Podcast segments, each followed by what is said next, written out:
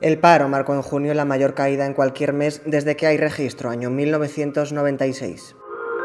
Soy Néstor Villamor y esto es Sumario de Tarde. Hoy es viernes 2 de julio de 2021.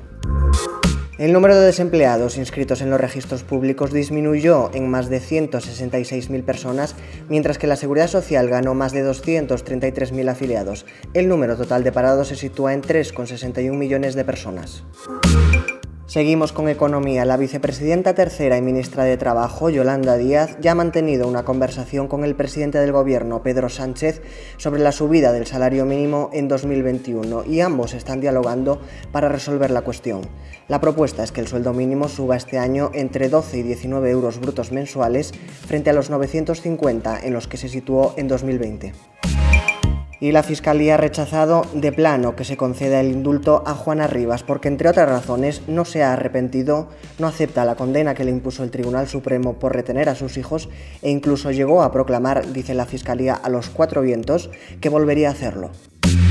Tienes estas y otras noticias en theobjective.com. Nos vemos el lunes.